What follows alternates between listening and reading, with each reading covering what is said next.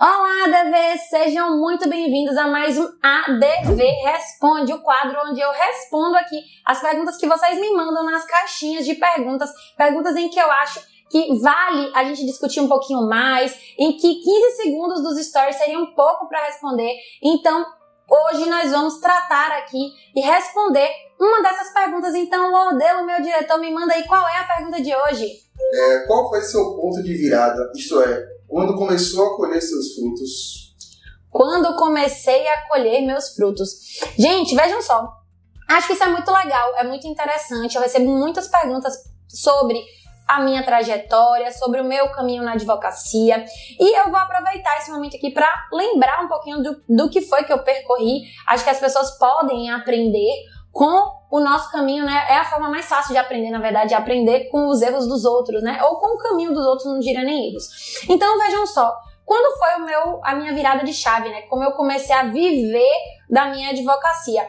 Eu comecei a, a estagiar, a trabalhar desde os 17 anos, a estagiar numa incorporadora, vocês sabem disso. E desde que eu me formei, que eu me tornei advogada, eu é, atuava em jurídico interno de grandes empresas, ou seja, como contratada, CLT. Eu ganhava um salário muito bom para o mercado jurídico no geral. Então, comparando uma pessoa que estava acabando de entrar na advocacia autônoma ou comparando uma pessoa que estava advogando como associada em um escritório, eu tinha ali uma remuneração mais legal, além de participação nos lucros, e algumas coisas desse tipo. Mas acreditem, acreditem, eu consegui me endividar ganhando direitinho. E eu passei quase é, entre 6 e 7 anos, eu não me lembro agora exatamente, da minha carreira já como advogada dentro desse jurídico interno de grandes empresas. E eu ganhava bem, eu ganhava bem, mas eu não ganhava para o que eu queria, o padrão de vida que eu queria ter, para as coisas que eu queria conquistar, para a família que eu queria construir, o padrão de vida que eu queria dar alguns anos para os meus filhos. Então eu sempre pensei além. Eu pensava em, poxa, tava legal para aquele momento da minha vida, eu tava ganhando direitinho. Mas o que, que ia acontecer em 5, em 10 anos, né?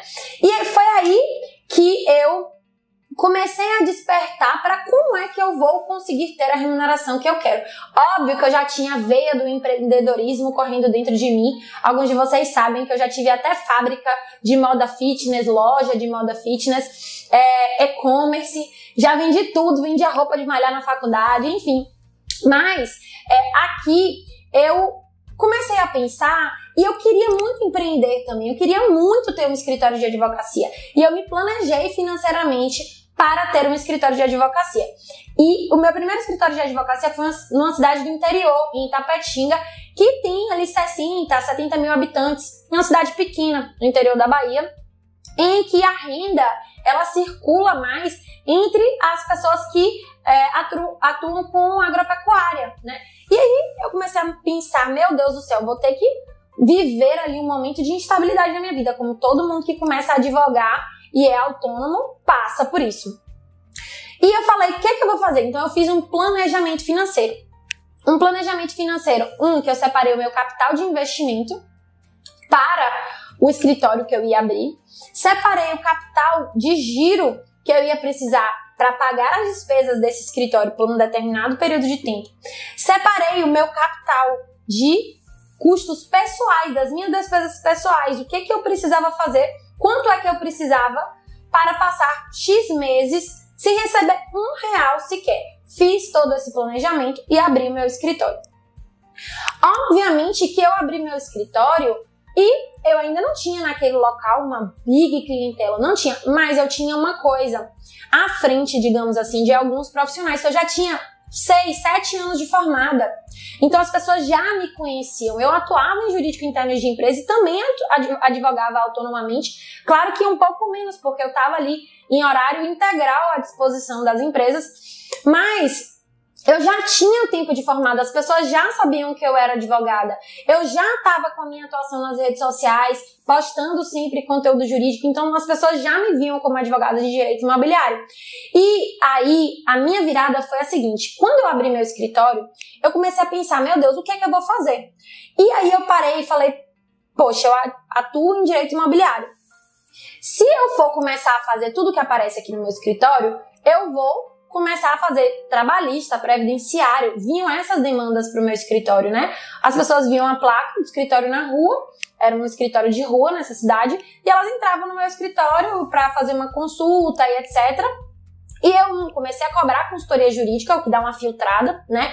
Dois, é, comecei a fazer parcerias. Então, os clientes chegavam no meu escritório, eu atendia, fazia uma consultoria, às vezes não era para minha área de atuação, eu comecei a fazer parceria jurídica. Então, eu passava a parte técnica para outro advogado desenvolver, um advogado parceiro, e a gente dividia os honorários daquele cliente. Eu ficava com o contato daquele cliente e esse meu colega fazia o desenvolvimento técnico daquela demanda. Ou seja, eu não perdi o cliente e eu conseguia fazer com que é, eu pudesse otimizar o meu tempo livre, eu não tinha que passar horas estudando sobre aquela demanda do cliente, porque eu não sabia fazer aquilo, não é minha área de expertise, eu não ia fazer tão bem feito.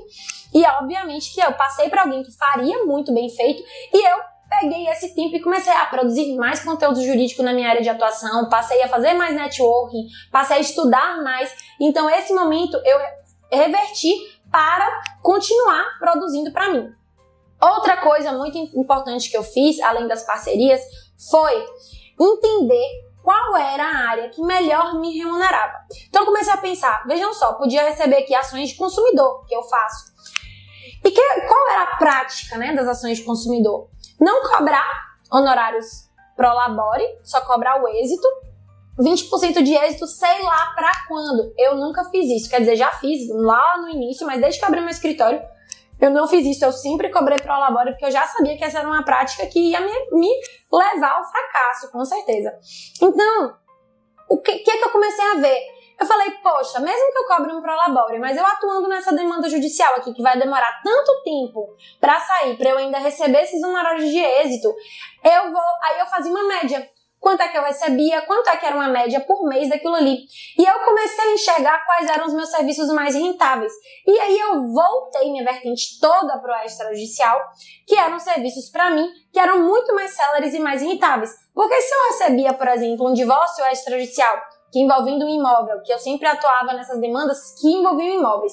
Um divórcio extrajudicial envolvendo um imóvel, e aí, aquele divórcio ali, muitas vezes eu conseguia finalizar ele em cinco dias, uma semana. Reunia a documentação, é, providenciava a escritura junto ao cartório, marcava a data, assinava, muitas vezes não tinha recolhimento de imposto ali porque a partilha era igualitária. Vejam só, recebi um valor na minha conta por um, uma demanda que demorou cinco dias, uma semana. Então eu comecei a perceber que esses serviços, quais eram os serviços que eram mais rentáveis dentro do meu escritório? Que eram esses serviços extrajudiciais. Divórcio extrajudicial, inventário extrajudicial, uso capião extrajudicial, consultoria jurídica, parecer jurídico, negociação, e eu voltei a minha atenção para esses serviços. E foi aí que eu consegui essa virada de chave, eu consegui ter uma remuneração muito mais imediata e exercer o tipo de advocacia que eu queria exercer, que era uma advocacia boutique, individualizando mais as demandas dos meus clientes, tendo menos clientes, mas sendo melhor remunerada por esses casos. Então foi assim que eu virei a chave. Espero contribuir um pouquinho com vocês aí com a minha experiência também, que vocês tenham gostado desse vídeo. Deixem aqui seus comentários, o que, é que vocês acharam. Se vocês fazem isso, se vocês sabem qual serviço que melhor te remunera. E se você sabe, me conta aqui para que outras pessoas possam ver que vocês façam desse canal aqui uma comunicação de networking entre vocês também. Então, um beijo e até o próximo ADV Responde.